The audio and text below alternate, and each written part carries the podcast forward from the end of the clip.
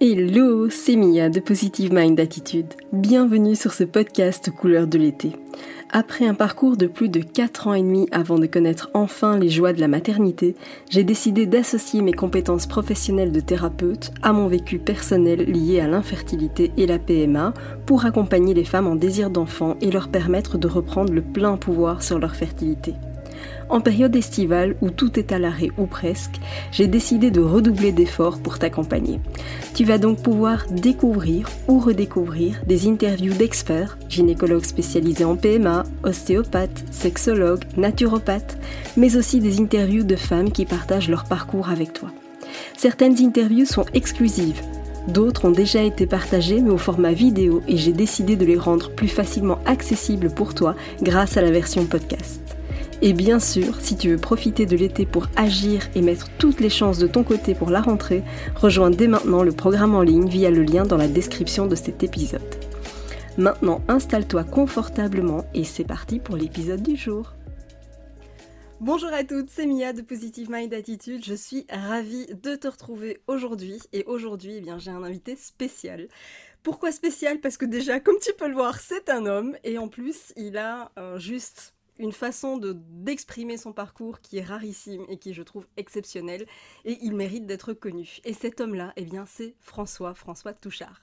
Je vais te laisser te présenter, du coup, François. Bah, bonjour Mia, merci de l'invitation déjà. Donc je m'appelle euh, François Touchard, j'ai 37 ans, j'habite à Paris et euh, je travaille dans la radio et depuis trois ans, j'essaye d'avoir un enfant et depuis euh, bah, quasiment deux ans et demi, trois ans, on est en parcours PMA avec ma chérie. Et donc, on, a, on est passé par la France et maintenant, on passe par le don d'ovocytes en Espagne. On est toujours en parcours. Alors, ce que je trouve génial, c'est que, bah, évidemment, François, tu, tu participes, tu contribues vraiment à briser les tabous parce que tu as décidé de transformer tout ce que tu traversais, toutes les épreuves. Tu as décidé d'en créer un spectacle. Est-ce que tu peux nous en dire un peu plus? Oui, euh, bah, en fait, au cours de ce parcours-là, dès le début, j'ai commencé à noter dans un coin de, mon téléphone sur une note ce que j'étais en train de vivre. Et au bout de quelques mois, peut-être même un peu plus, peut-être un an, un an et demi, j'ai regardé tout ce que j'avais écrit et je me suis dit que ce serait bien, plutôt que de le garder pour moi, de le partager avec plein de gens.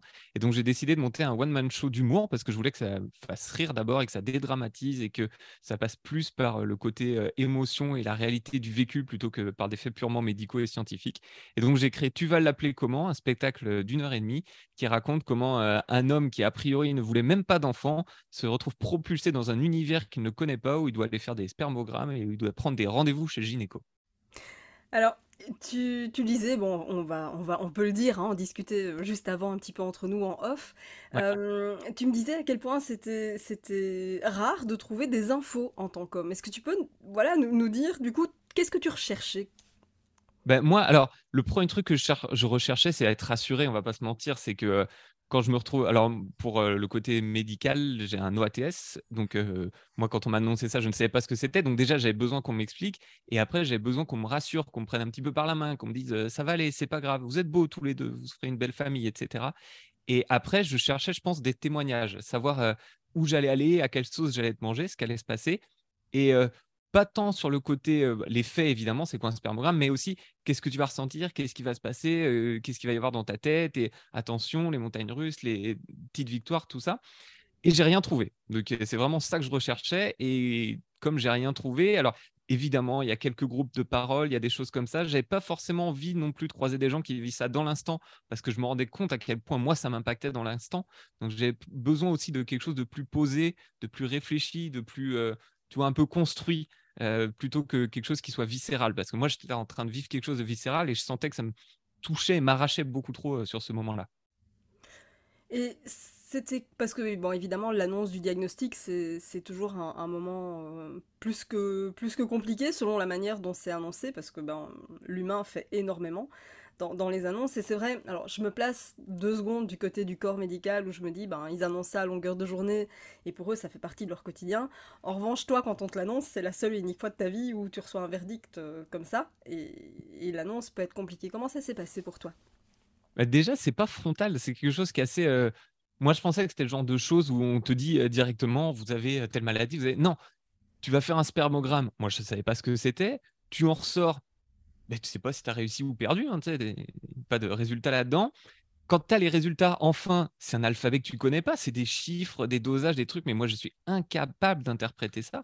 Donc, tu vas voir le médecin, et chez lui, il y a un côté, je ne sais pas comment dire ça, mais tu vois, tu sens que lui détient le savoir, et il, il, te fait mariner presque un petit peu. Je ne pense pas que ce soit voulu, mais vous avez un OATS. Ben oui, super, je connais les lettres, mais je ne sais pas de quoi tu me parles. Quoi. Donc, il y, a ce côté petit à petit où on en vient enfin à mettre un mot sur le truc. Ok, vous êtes stérile.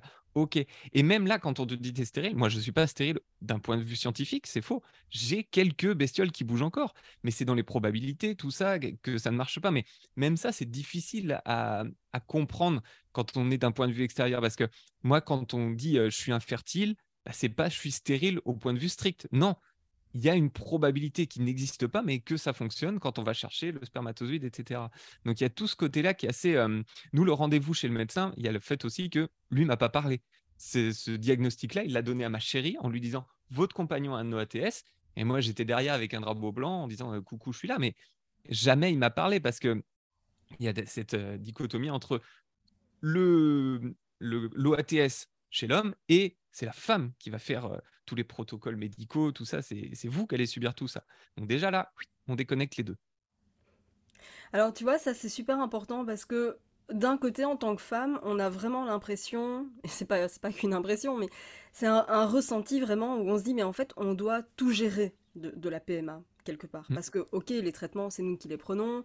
Euh, historiquement, alors les choses commencent à évoluer et j'en suis ravie, mais historiquement, la contraception, la charge contraceptive, elle est plutôt du côté féminin que du côté masculin. Euh, une fois qu'on est en âge d'avoir des enfants, voilà, le, comment dire, on, commence et, où bah, bébé tarde à venir, ça ne vient pas, etc. On prend en général l'initiative d'aller faire un bilan chez le gynéco, etc. Donc voilà, petit à petit, c'est de plus en plus sur nous que ça tombe. Une fois qu'on est en PMA, bah, clairement, les, traitements, etc., c'est évidemment pour nous. Et on se dit, là, on, a un couple qui est dans le cabinet médical. La moindre des choses, c'est de s'adresser au couple et pas uniquement à madame, parce que c'est finalement, en tant qu'homme, vous mettre complètement de côté. Enfin, comment tu le perçois, toi, ça? Mais je suis d'accord avec toi, c'est un, un truc compliqué parce que moi, de mon point de vue, ouais, j'avais besoin qu'on. Alors, ce que je disais tout à l'heure, j'avais besoin qu'on me prenne par la main, qu'on me dise ça va aller et tout ça ça, je peux comprendre qu'il faut qu'on avance vite là-dessus, on n'a pas que ça à faire, mais j'ai besoin aussi qu'on nous parle à nous deux. Euh, moi, dans ce qu'on vit maintenant, là, tous les deux, et c'est arrivé encore aujourd'hui, où il y a un point de détail, mais peu importe, sur lequel je dis, OK, il faut que là-dessus, je me rattrape sur toi, il faut que je me connecte, on va afficher un calendrier, ou voilà ce qui va se passer euh, par la suite, parce que si je ne sais pas où tu en es, je vais perdre euh, pied et je, on va être, voilà, on va plus être dans le même wagon. Donc voilà, il y a ça. Mais après, quand je me mets du côté du médecin, je peux comprendre aussi que lui, il passe sa journée à faire ça. Si en plus il est bon, bah, il a de plus en plus de patients, voilà. Et donc, euh, il n'a pas le temps, quoi. Il n'a pas le temps de t'expliquer euh, tout ça.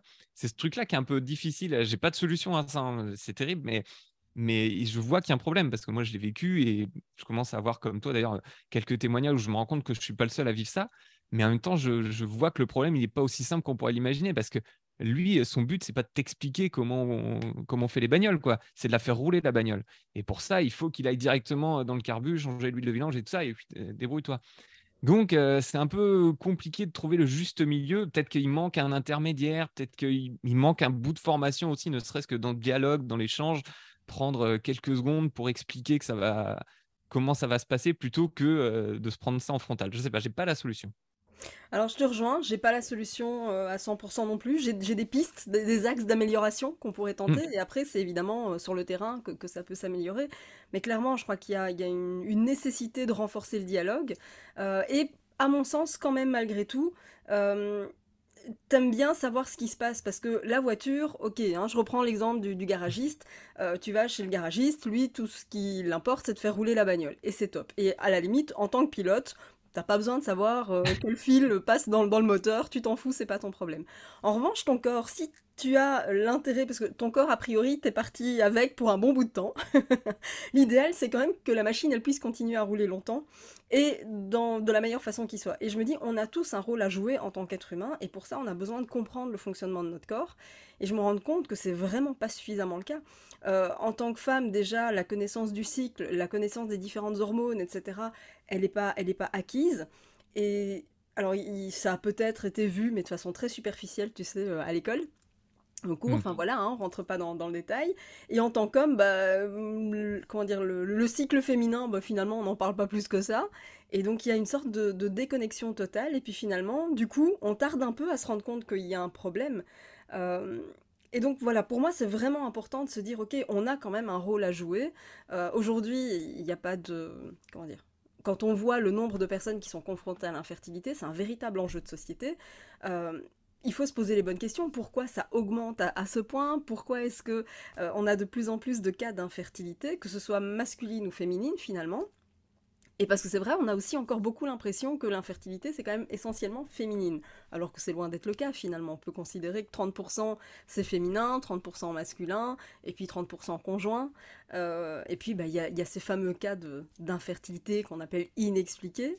Euh, toi, du coup, est-ce que tu avais l'impression que l'infertilité, c'était plutôt quelque chose de féminin, plutôt masculin T'étais neutre? Dis-nous un petit peu comment... Bah moi, pour être très honnête, avant... Euh, avant cette aventure-là, je ne connaissais pas. Enfin, je voyais l'idée. Je pense que je n'y connaissais rien à la PMA, euh, ni à la FIV et tout ça. et euh, j'avais pas de. Mmh, non, ces choses-là, je les ai plutôt apprises pendant, justement. Pour moi, je n'avais pas réfléchi à ça, mais si je te dis euh, bêtement de but en blanc, pour moi, soit la femme est stérile, soit l'homme est stérile, soit les deux. Et puis, euh, il y a peut-être des solutions médicales et, on se débrouille. quoi. Mais euh, c'est super intéressant ce que tu dis sur la connaissance de son corps. Et je pense que pour le coup, c'est un truc euh, presque philosophique, tu vois, sur le fait qu'on ne sait rien de comment ça se passe à l'intérieur. On est dans une machine qui avance toute seule. C'est quand même incroyable. Et quand tout d'un coup, et ça concerne plein de maladies d'ailleurs, il y, a un truc qui ne marche pas, tu te rends compte à quel point tu es en non-maîtrise totale du véhicule. C'est fou.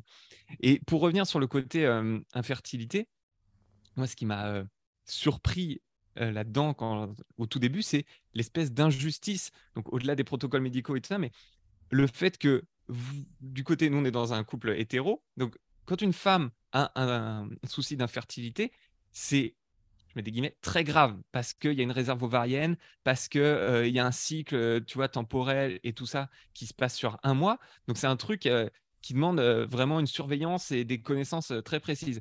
Chez un homme, s'il y en a 95%, 99, 99% des spermatozoïdes qui ne marchent pas, ben, c'est pas très grave parce qu'il y en a 100 millions qui sortent à chaque fois et il peut en sortir euh, plusieurs fois par jour. Enfin, tu vois, donc il y a cette espèce d'injustice totale dans le fonctionnement des deux machines. Et moi, j'ignorais, j'ignorais pas, je sais comment ça marche, mais j'avais jamais réfléchi à ça et je savais pas. Et quand je disais tout à l'heure, euh, quand je disais la, stérilité ou l'infertilité, pour moi, j'avais jamais pensé à ça. Je pensais que tu étais stérile ou pas. Non, pas du tout tu peux avoir un taux de mobilité, tu peux avoir un taux de concentration, etc., qui t'amène à des protocoles médicaux. J'avais jamais réfléchi à ça, je savais pas ça. Pour moi, c'était beaucoup plus binaire et simple que ça. Et d'ailleurs, dans toutes les parties du protocole, c'est un truc où je pensais que c'était soit noir, soit blanc. Et non, non, il y a plein de nuances de gris. Oui, et j'ai envie de te dire que quelque part, c'est aussi. Alors, on, a malheureusement un petit peu moins de latitude parce que nous, il y a, cette épée de Damoclès euh, qui est liée à l'âge, avec la réserve ovarienne, etc. J'ai envie de dire pas toujours liée à l'âge non plus parce que finalement, tu as des, des femmes à 40 ans qui ont une réserve ovarienne digne de, l'âge de, 25 ans parce que certaines sont ce qu'on appelle en, état de, ménopause précoce, qui ont un taux d'AMH euh, très faible, etc. Euh, mais c'est vrai que quand on parle de ça, on est habitué, tu sais, dans, les journaux. Euh, et moi, je me souviens de, d'acteurs connus, célèbres, qui ont des enfants à 60 ans, à 65 ans, qui deviennent pères. Mais c'est pas vrai pour une femme, évidemment. Une femme à 65 ans, c'est quasi impossible. Enfin, je veux dire, il y en a une sur, euh, sur un million. Ah ouais, c'est vrai. C'est vrai qu'il y a cette forme d'injustice comme ça euh, au départ déjà en termes de fertilité où tu te dis mais les hommes sont fertiles quand même plus longtemps que les femmes. ça c'est sûr, vaut mieux, vaut mieux le savoir. Qu'est-ce qui, qu'est-ce qui a été Qu'est-ce qui est le plus compliqué finalement dans ce parcours pour toi? De ton point de vue, en, tant qu'homme, c'est quoi le plus compliqué? Euh, alors, je pense qu'il y a deux choses qui sont très compliquées. Pour moi, ça a été le, tout début, le comprendre ce qui se passait, comprendre euh, ce qu'on allait vivre, euh, l'espèce de, de, moment où on se rend compte qu'on va vivre un truc ensemble et aussi des choses séparément et accepter pour que pour ce projet qu'on a tous les deux et qui moi me paraissait un, le moment ultime de communion de, notre histoire. Bah non, il y a des trucs où là, tu vois, genre cette semaine, je suis allé tout seul en Espagne pour me masturber dans un tube. Et c'est quand même pas très joli, tu vois, comme aventure euh, dans, dans ce projet de vie. Mais c'est faut accepter que ce truc-là, tu vas le vivre tout seul. Et même si tu le partages, évidemment, des fois, tu t'en fais des blagues, etc. Il y a un moment où tu es tout seul. Vraiment, quand j'étais le soir dans ma chambre d'hôtel et que je me disais demain matin, j'ai mis le réveil pour aller euh, à la clinique. Non, là, tu es tout seul. Il n'y a, pas autre chose. Donc, tous ces trucs-là, euh, j'étais pas préparé. Et, et qu'est-ce que j'allais dire? Je sais plus. Et non, enfin, il y, a ce fait de tout ce que tu vas vivre et, et ah oui, et le fait que comment dire ça? Bah, C'est un peu la, solitude aussi, mais il faut dépasser le, le, protocole, il faut dépasser ce qu'on t'impose. Pour, je parle pour moi pour le coup, il allait falloir que je demande sans cesse à ma chérie qu'est-ce que tu es en train de vivre et qu'est-ce qui se passe et comment est-ce que tu peux m'expliquer tout ça? Parce que elle vivait un truc aussi de son côté qui était très compliqué, plus médical que moi. Euh, elle s'est plus renseignée, peut-être que j'ai traîné à me renseigner aussi sur les choses. Euh, et c'est pas toujours un bien non plus, parce que des fois, tu vas beaucoup chercher sur Internet et tu trouves de tout. Mais enfin, en tout cas, essayer de se, reconnecter, de se reconnecter, de se retrouver, de se recaler l'un sur l'autre pour que on réussisse quand même à avancer dans cette aventure à deux. Et parce que dans les autres gens qu'on a croisés qui sont passés par là, il y a plein de moments où, euh, dans les couples hommes-femmes, où l'homme a vraiment pris du retard, a suivi juste le protocole médical et c'est que à la grossesse ou à la de l'enfant où tu arrives vraiment à reprendre le pas dans le truc. Et moi, j'avais besoin, pour qu'on se perde pas trop de vue, de vraiment essayer au maximum à me connecter avec elle et à comprendre ce qu'elle était en train de vivre. Parce que non seulement médicalement, mais aussi psychologiquement, il y a des moments où euh, c'est terrible et ça te dévaste. Et des moments où tu es super heureux et des moments où tu sais pas si tu vas être heureux ou pas. Et je parle du côté de ma chérie. Donc, j'avais besoin de me connecter sur elle, de comprendre ce qu'elle était en train de vivre. Et ça, pour le coup, ça a été très compliqué. On discute, enfin, tout va très bien, tu vois. Mais j'ai vu tout ce tourbillon-là. J'étais pas prêt pour ce tourbillon pour voilà, reprendre le train en marche.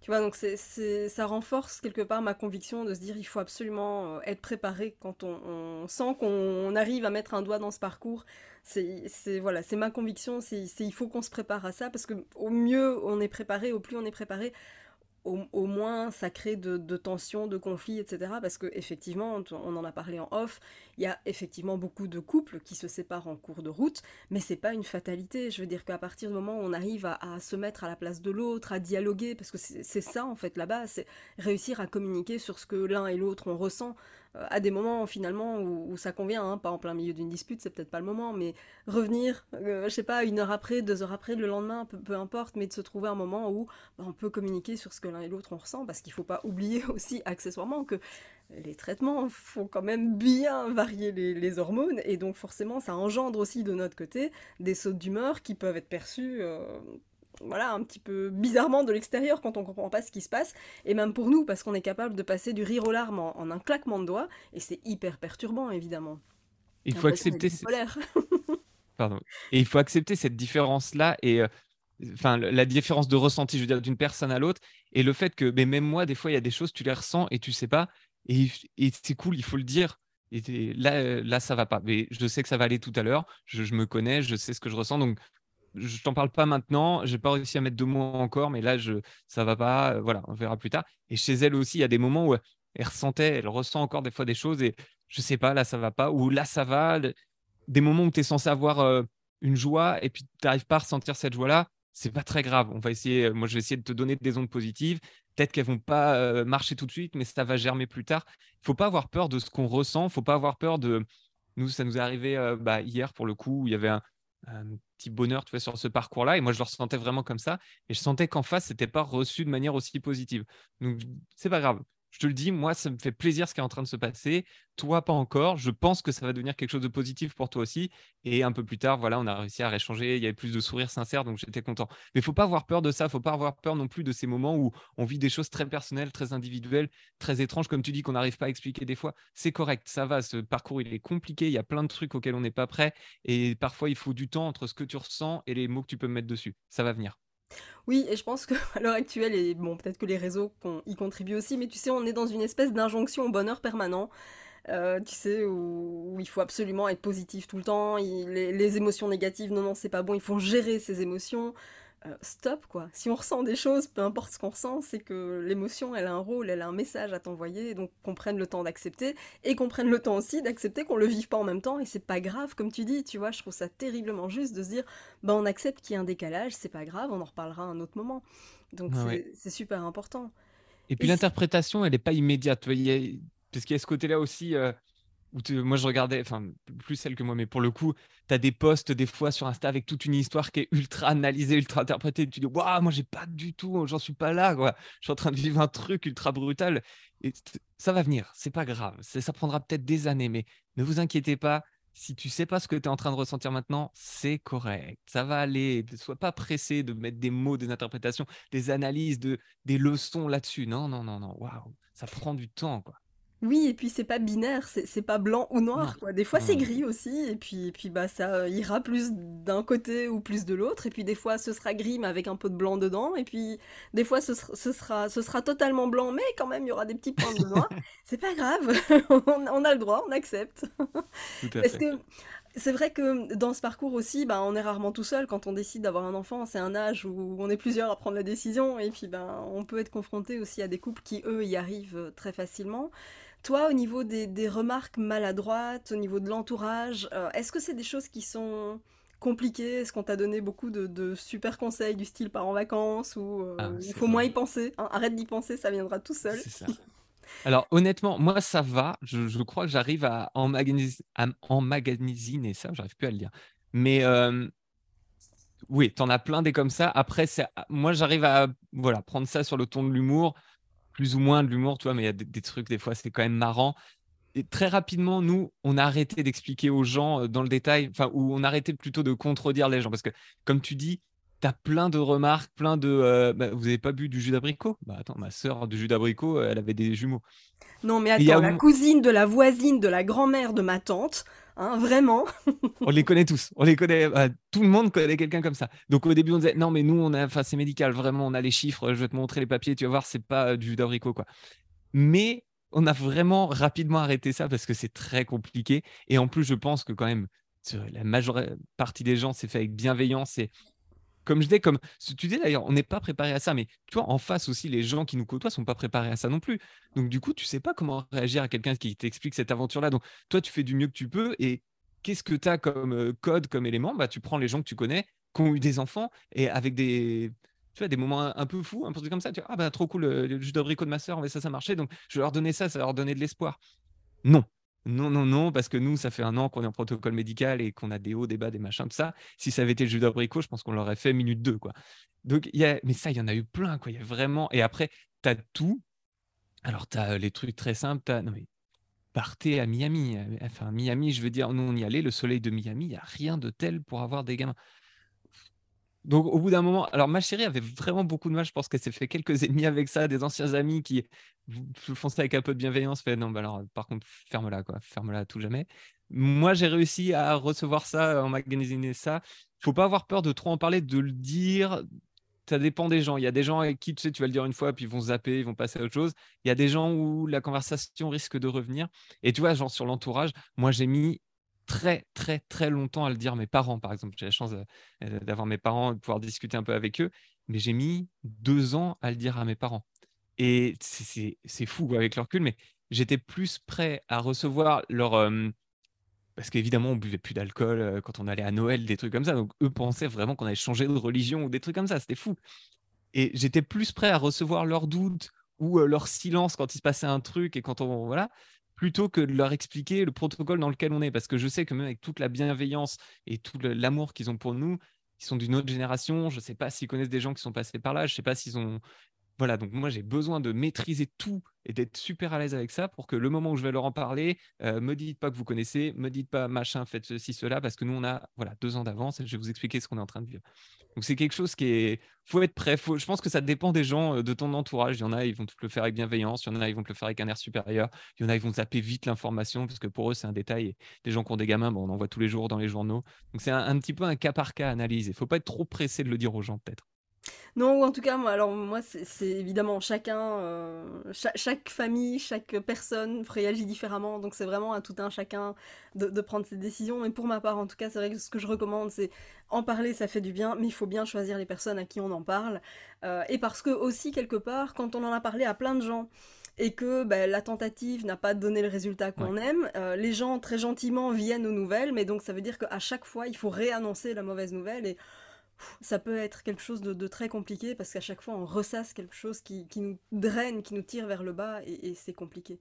Ça, ce truc-là, c'est super important. C'est que c'est pas un parcours et à la fin ça marche ou ça marche pas. C'est que dans ce parcours-là, il y a plein de réussites et d'échecs aussi. Et comme tu dis, les gens à qui tu en parles et à qui tu décides d'en parler, au-delà de juste l'annoncer, on fait une PMA, on essaie d'avoir un enfant, où tu décides de les tenir au courant de ce parcours-là, faut que eux comprennent aussi, ou qu'en tout cas, toi, tu sois capable de leur faire comprendre que ça va être plein d'éléments, plein de données. Moi, je l'ai avec euh, des collègues, j'ai de la chance d'avoir des collègues qui sont très compréhensifs et avec qui je peux échanger là-dessus. Et voilà. Et donc, j'arrive à leur dire ça, ça a marché, ça, ça n'a pas marché, ça, c'est un truc positif, ça, c'est un bon moment, je vous apporte une bonne nouvelle, je vous envoie des bonnes ondes, ou alors là, c'est n'est pas un truc cool.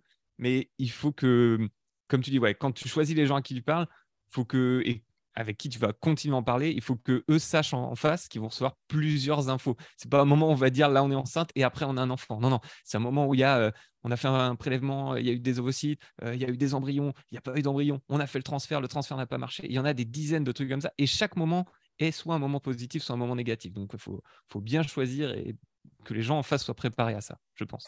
Oui, et c'est vrai qu'il y a un côté où, euh, en tant qu'humain, quelque part, ben, on est soucieux de l'autre, on est soucieux des gens qu'on aime, et donc on a envie de les voir aller bien. Et c'est compliqué aussi pour l'extérieur de voir les gens qu'on aime ne pas être bien. Et les gens, je pense, euh, sont du coup un peu maladroits en disant oui, mais c'est bon, t'inquiète pas, ça va aller, etc. Sauf que, bah, à l'instant T, on n'en sait rien, et c'est pas ce qu'on a envie d'entendre tu sais, je, fais le, parallèle avec les, arrêts de grossesse. Euh, quand, tu, quand tu as un arrêt de grossesse, les gens, de par euh, maladresse, souvent te disent, euh, c'est dans l'idée de ça va aller, etc. Mais oh, tu sais, mais la nature est bien faite, il vaut mieux maintenant que plus tard. Enfin, c'est pas des choses que tu as envie d'entendre, quoi, pas du tout. Mmh, mmh. C'est terriblement dur, mais c'est pas, comme tu disais, c'est pas méchant, c'est juste maladroit en fait. Non, ouais, je pense qu'il y, a beaucoup de bienveillance là-dedans. Chacun a son propre prisme de perception. Sur des trucs comme ça, quand tu les as pas vécus, tu n'as aucun code, donc tu essayes de te baser sur des trucs parfois, j'ai presque absurdes, mais enfin en tout cas qui sont pas du tout euh, les codes des gens euh, qui vivent ça. Donc euh, faut... c'est compliqué, tu vois, quand tu es dans le truc, mais faut aussi savoir ouais, que les gens en face sont majoritairement bienveillants, ils sont pas là pour pour te donner des leçons, ils sont juste là parce qu'ils t'aiment souvent et qu'ils essayent de réagir positivement avec amour. Donc, euh, c'est difficile de recevoir de l'amour déplacé de temps en temps. Qu'est-ce que tu dirais justement à, un couple qui, passe par là et qui euh, écouterait notre interview? Qu'est-ce qui, Quels seraient les conseils que tu aurais envie de leur donner? Quels sont les conseils que toi, tu aurais peut-être aimé recevoir? Euh, Prenez pas tout. Alors, renseignez-vous, mais ne prenez pas tout pour argent comptant. C'est juste des données vous, allez vivre votre propre histoire. Vous allez avoir d'autres témoignages, mais on n'est pas en train de vous raconter. Et moi, dans le spectacle, c'est pareil. Je le dis dès le départ, c'est mon histoire que je suis en train de vous raconter. Je ne suis pas en train de vous dire comment ça se passe. C'est euh, des éléments de vie, des, choses comme ça. Donc, il y a ça qui est super important. Vous allez vivre votre propre histoire avec ses hauts, ses bas. Essayez de, recevoir toutes les réussites comme des joies. Il euh, ne faut pas penser au moment où euh, peut-être que ce truc-là, nous, quand on a eu quand on a su, par exemple, le nombre d'embryons, il ne faut pas penser à ouais, mais combien vont marcher Non, non. Déjà, en avoir plusieurs, c'est fantastique. Déjà, euh, savoir que la PMA existe, c'est un truc fantastique quand tu as envie d'avoir des enfants euh, de cette façon-là. Donc, il y, a plein de joies à recevoir. Faut savoir euh, les, accepter. Et si vous vivez ça à deux, pour les gens qui, qui décident d'avoir des enfants à deux, je pense communiquer beaucoup, discuter, échanger, dites ce que vous ressentez, c'est vraiment un des moments de votre aventure à deux où vous allez vivre des choses très différentes et que la personne en face ne va peut-être pas comprendre du premier coup, mais c'est important qu'elle les intègre pour, euh, pour ne serait-ce que pour vous connaître dans ces moments-là, parce que c'est des trucs inédits. Donc forcément, vous allez avoir des sentiments inédits, échanger, discuter. Si vous n'avez pas envie d'en parler, dites-le. Je suis en train de ressentir ça, de vivre un truc, je t'en parle pas maintenant, je ne sais pas encore l'analyser moi-même, donc dites-le, mais ouais, communiquez, échangez beaucoup entre vous deux, parce que pour le coup, l'aventure, elle est à deux. Et c'est une chance ce que vous êtes en train de vivre, je pense. Moi, il y a quand même je sais que c'est terrible à dire pour plein de gens, hein. c'est très maladroit de ma part. Mais moi, je me dis, il y a plein de moments où je me dis, quand lui va arriver, lui ou elle, cet enfant va arriver, il aura été tellement désiré, aimé, et ça fait trois ans que j'imagine comment je vais changer ses couches, comment je vais lui donner le biberon. On a parlé de trucs avec ma chérie. Si on avait su, tu vois, au troisième mois, enfin, je sais pas, euh, au premier mois, au troisième mois qu'elle était enceinte et qu'on avait eu six mois pour se préparer, très bien. Là, ça fait trois ans qu'on est en train de tout imaginer. On n'a pas tout planifié, bien sûr, il y a mille trucs qu'on n'a pas imaginé, mais franchement, vous allez pouvoir vous préparer, penser à des choses que les couples euh, qui n'ont que neuf mois pour préparer l'avenue d'un enfant n'auront jamais le temps de préparer. Donc, il y a un côté, euh, voilà, accueillez ce truc-là aussi comme un truc, finalement, il y a un peu de positif là-dedans. Vous avez la chance de pouvoir construire des réflexions, des échanges, des discussions que vous aurez euh, que vous n'auriez jamais eu autrement. Et là-dedans, alors c'est encore autre chose, mais vous allez pouvoir aussi décider si vous le dites ou pas à votre enfant et comment vous allez pouvoir lui montrer ce que nous, on a décidé dans notre couple de tout dire, d'assumer à fond et comment est-ce que lui va recevoir ça comme une preuve d'amour C'est super intéressant, ces discussions-là. C'est très dur, hein, bien sûr, mais c'est fou de pouvoir réfléchir à ça. C'est joli, je trouve. Je trouve ça extraordinaire. Je ne peux que, plus soyer ce que tu dis. je suis vraiment à fond euh, derrière ce message-là parce que je trouve ça essentiel. Alors, à la fois pour moi de, de partager, de tout dire. En plus, aujourd'hui, il y a plein de super livres pour enfants qui expliquent aux enfants ce que c'est la PMA et comment voilà comment papa et maman ont décidé d'avoir un enfant. Donc je trouve ça vraiment super que, que ça existe et qu'on ait des supports finalement à notre disposition pour communiquer. Et c'est un moment terriblement dur et en même temps qui nous permet de mieux se connaître déjà soi-même, de mieux connaître l'autre. Et c'est vrai que sans ça, on, on, on, serait pour moi passé à côté d'une connaissance de soi énormissime. Je suis d'accord. Et je trouve que c'est vraiment euh, un truc où quand on sort de là, on en sort plus que renforcé évidemment. Je veux pas pointer du doigt les couples qui décident de ne pas le dire, parce que je sais que nous, c'est un truc qu'on nous a proposé aussi dans le parcours. Euh, Bien sûr. Pour, la petite anecdote, là, on, a, donc, on est passé par le don d'ovocytes, et c'est un, un, truc complètement fou c'est que donc il y a une donneuse qu'on ne connaît pas, qu'on ne connaîtra jamais, qui donne ses ovocytes, mais on sait qu'elle ressemble à ma chérie parce que elle a les mêmes caractéristiques physiques et même on est allé jusqu'à nous proposer qu'elle ait un groupe sanguin qui permette de simuler ce qui serait passé dans la nature si jamais on décide de ne pas dire à notre enfant qu'il est né comme ça par PMA. Et si vous décidez de ne pas le dire, c'est ok, c'est correct, soyez serein avec ça, faut pas que ça vous stresse. C'est, enfin, vous l'aimerez tout pareil et c'est peut-être quelque chose qui sera plus facile à vivre et il n'y a pas de problème avec ça. Comme tu dis, on a les outils pour le faire. Si vous décidez de le faire, c'est possible et il vous aimera tout pareil, vous l'aimerez tout pareil, vous aurez les mêmes soucis. Si vous décidez de pas le faire, que ça a été une aventure à vivre à deux, qu'elle est finie maintenant que l'enfant est né, c'est correct, il n'y a pas de problème, il n'y a aucun jugement là-dessus et soyez heureux dans votre famille. C'est chacun son histoire, chacun son parcours et ce qui est important, c'est de faire des choix en conscience. Tu vois, pour moi, c'est comme pour tout dans la vie. Je pense qu'il faut pouvoir avoir toutes les infos pour se dire, ok, je prends ma décision, mais je la prends en connaissance de cause, évidemment. Et ça, ça n'a pas de prix, c'est extraordinaire. Merci d'avoir écouté cet épisode jusqu'au bout. Si tu veux contribuer à aider les personnes qui en ont besoin et faire découvrir ce podcast, je t'invite à mettre une note et ou un commentaire sur ta plateforme d'écoute préférée. Si tu veux recevoir plus de conseils, télécharge dès maintenant mon guide offert sur positivemindattitude.fr ou rejoins directement le programme d'accompagnement en ligne via le lien dans la description de cet épisode. Je te dis à très très vite pour un prochain épisode.